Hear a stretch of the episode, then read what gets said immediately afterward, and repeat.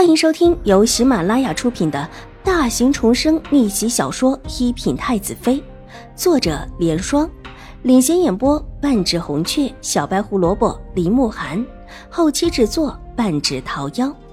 喜欢宫斗宅斗的你千万不要错过哟，赶紧订阅吧！第一百二十八集。清月带着曲月下去梳洗，秦婉如的目光落在书上，却觉得眼前的字一个个仿佛都自己跳开了似的。眼前闪过方才曲月的父亲目光落在自己脸上的那一刻，他顿了一顿，很奇怪的感觉，似乎那一刻那个中年男子有一些困惑，但很快的这种困惑飘过，是自己看错了，还是自己误会了？总觉得这一眼颇有深意。自己心里当时也咯噔了一下，好像有什么在心头划过，但之后就没了。伸手揉了揉额头，总觉得上一世的事情有一些是断片的，迷迷糊糊之中似乎能够凭着本能抓住什么，但似乎又一时抓不住什么。接下来的几天，秦婉如过得依旧如常，不过曲月慢慢的受重视起来。有些不想为人知道的事情，秦婉如也会让他跑跑腿。真正的用起曲月来，才发现曲月是个聪慧的，甚至有时候做事很果断，反应也快。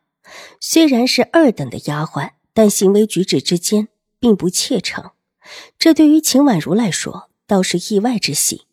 她现在身边可用的人太少，但府里的人，她没有接触过，又不敢放心的去用。小轩子是在曲月去拿石兰的时候拦住曲月的。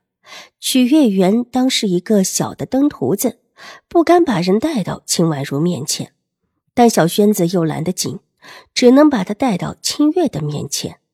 清月一看是小娟子，拉着小轩子就到一边去说话。在水缸里挤过一次之后，他们两个也算是旧识了。小轩子，你来找我们小姐干什么？清月看了看左右没人，才停下脚步问：“小姐吩咐过，不能够随便的叫人知道小轩子的存在，所以清月小心的很。”我们也病了。小轩子急得头上都是汗，扯到清月就像是看到亲人，眼眶都红了，伸手又把他往里面拉了拉。你们王爷不是一直病着的吗？清月一听是关乎那位少年王爷的。立时回答的小心翼翼起来，在他看来，楚留臣脸色那么的不好，自然是一直病着的。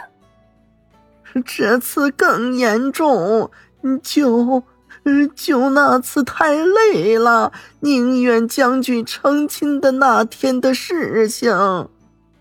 小轩子生怕清月听不懂，说的更详细了一些。那天怎么了？清月没明白。就是我们爷那天病得更厉害，但他现在又不想用药，想请秦二小姐过去看看。小轩子着急的道：“我，我们小姐可不会看病。”清月一脸紧张的道，生怕自家小姐会看病的事情会露出去，那样的身份。如果出了事，小姐可担待不起。没让你们小姐帮我们爷看病，就让你们小姐劝劝我们爷。我看我们爷和你们小姐关系挺好的。小轩子捏了捏拳头，看了看左右，凑到了清月的耳边，低声说了一句话。清月吓得脚下一个踉跄，差一点摔倒。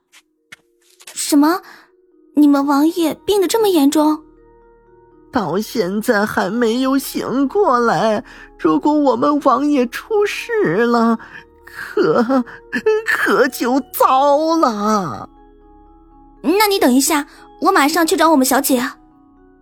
清月不敢耽误事，赶紧道：“让小轩子等在这里。”他反身走了出去，见他脸色大变，许月也不敢多问。小姐。小轩子的主子病的已经一天没有用膳了。清月进来的时候，秦婉如正从书中挑出一片片夹得很好的枫叶，这是她打算做枫叶签用的。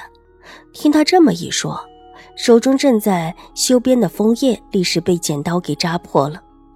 怎么回事？秦婉如抬起头来，奴婢也不知道。小轩子跑过来说：“请您去看看。”走去看看。秦婉如放下手中的剪刀和枫叶，拎起裙角就往外走，遇到拎着石篮的曲月。小姐，您这会儿还出去啊？曲月放下手中的石篮，问道：“我和清月出去一下，一会儿再用膳。屋子里的枫叶你收拾一下。”秦婉如随口道：“是，小姐。”启月应命，身子往边上退了退，把路让了出来。秦婉如匆匆往外走，清月快跑几步追上她，在前面引路。不一会儿，便带着秦婉如找到了小轩子。秦二小姐，奴才。小轩子一看秦婉如，激动的眼泪都要掉下来了。走，我们一起去看看女主子。秦婉如低声道。楚留臣如果真的在江州出事，整个江州都好不了。以他的身份，京中高高在上的那一位，还不得做一些更高调的事情来弥补？这情况恐怕得和刺王杀价等同，否则没有办法让天下人信服。连史书上恐怕也会被横批一笔。当初若不是年纪小，现在坐在皇位上的可就是他。若真的论起来，他才是名正言顺的太子。也因为这个原因，纵然现在的皇上有几个皇子，但一个也没有立为太子，朝臣们都在呈观望的态度。这个时候，如果楚留臣出事了，皇上如果不多推几个顶罪的出来，整个国家都会动荡。而顶罪的几个，无非就是江州一带的官吏，秦怀勇首当其冲。院子还是那个院子，不过放置在外面的那个大堂已不见了。